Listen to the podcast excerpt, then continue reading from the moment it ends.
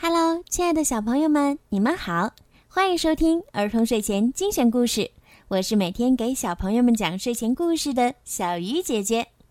又到了该睡觉的时候啦。今天的故事呢，要送给刘雨桐小朋友。今天呀，是你的五岁生日，爸爸妈妈为你点播了属于你的专属故事。爸爸妈妈想对你说，亲爱的宝贝，今天是你五岁的生日。爸爸妈妈、姥姥、姥爷和奶奶在这里祝你生日快乐！希望在以后的日子里，你能够像孙悟空一样勇敢、自信，在生活中更加快乐、更加健康、幸福。同时，妈妈也希望你能成为妹妹的好姐姐，和我们家人一起照顾妹妹，快乐成长。我们永远爱你，宝贝，加油！小鱼姐姐呢，也要对你说一声生日快乐。今天就要为你讲一首你很喜欢的故事。好啦，咱们现在一起来听故事吧。《西游记之金角大王和银角大王的故事》。唐僧、孙悟空、猪八戒和沙和尚去西天取经，路过平顶山。师徒四人要休息一下，孙悟空带着猪八戒和沙和尚去找食物，唐僧在大树底下打坐。忽然一阵阴风刮起，来了两个魔头，正是在这里的莲花洞中住着的两个妖怪——金角大王和银角大王。哎，兄弟！看到那个打坐的唐僧了吗？金角大王说：“听说吃了唐僧的肉可以长生不老，我们赶快把他抓回去吧。”两个魔头正要抓起唐僧带走，忽然天边飞来一阵旋风，放下我师傅！只见孙悟空手提金箍棒，一个跟头翻来。挡住了魔头的去路。又过了一会儿，银角大王变成一个断了腿的老头，躺在路边。唐僧让孙悟空背他，银角大王用法术搬来大山压住了孙悟空，然后把唐僧、沙僧和猪八戒全都抓到洞里去了。银角大王对金角大王说。大哥，四个和尚我已经抓来了三个，还剩一个在山底下压着呢。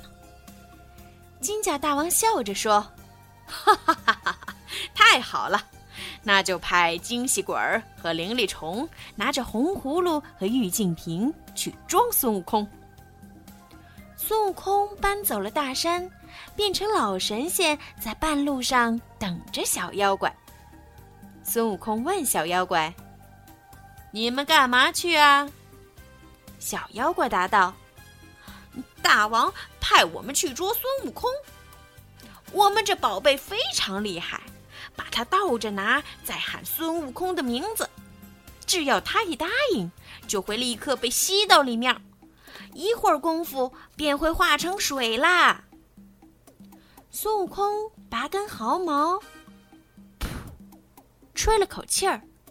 变出一个大红葫芦，然后对小妖说：“哼哼，你们的小葫芦能装人，我的大葫芦可是能把整个天都装下。”两个小妖十分好奇。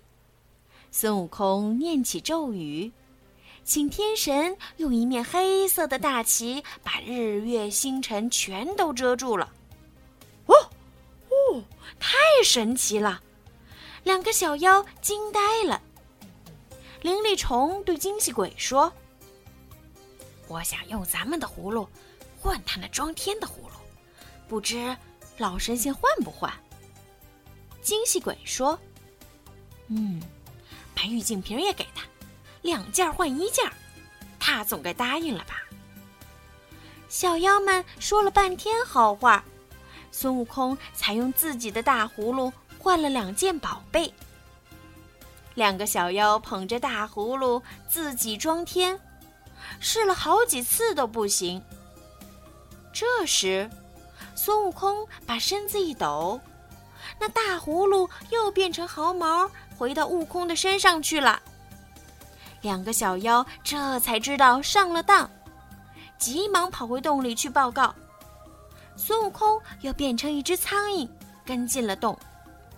金角大王把两个小妖骂了一顿，然后说：“赶快去鸭龙洞请老奶奶来吃唐僧肉，让她把黄金绳也带来。”孙悟空听到，赶紧飞出洞，在半路拦截。把老妖婆和抬轿的小妖全都打死了。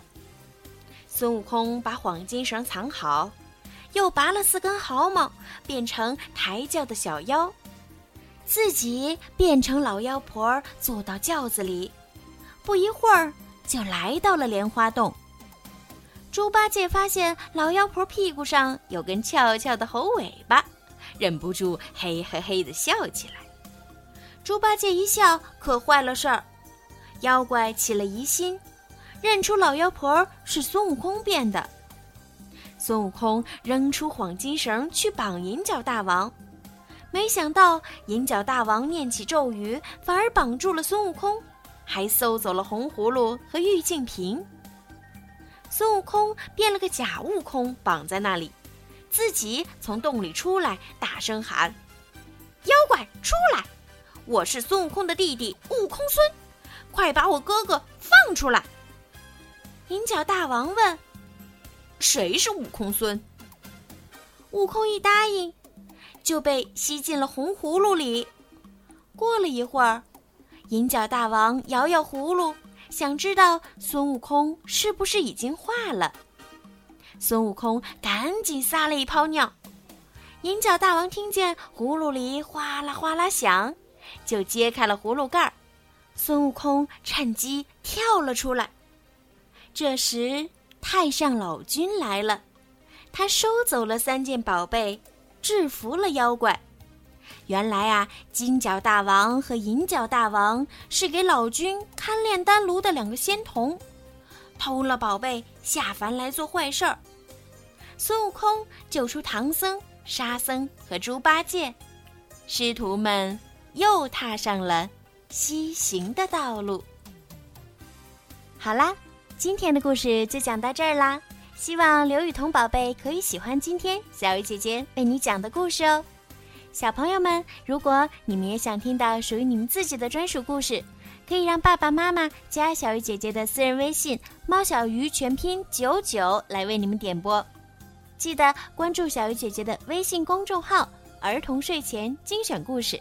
好听的故事呢，也会每天推送到你们的微信当中啦。好了，孩子们，晚安，刘雨桐宝贝，晚安。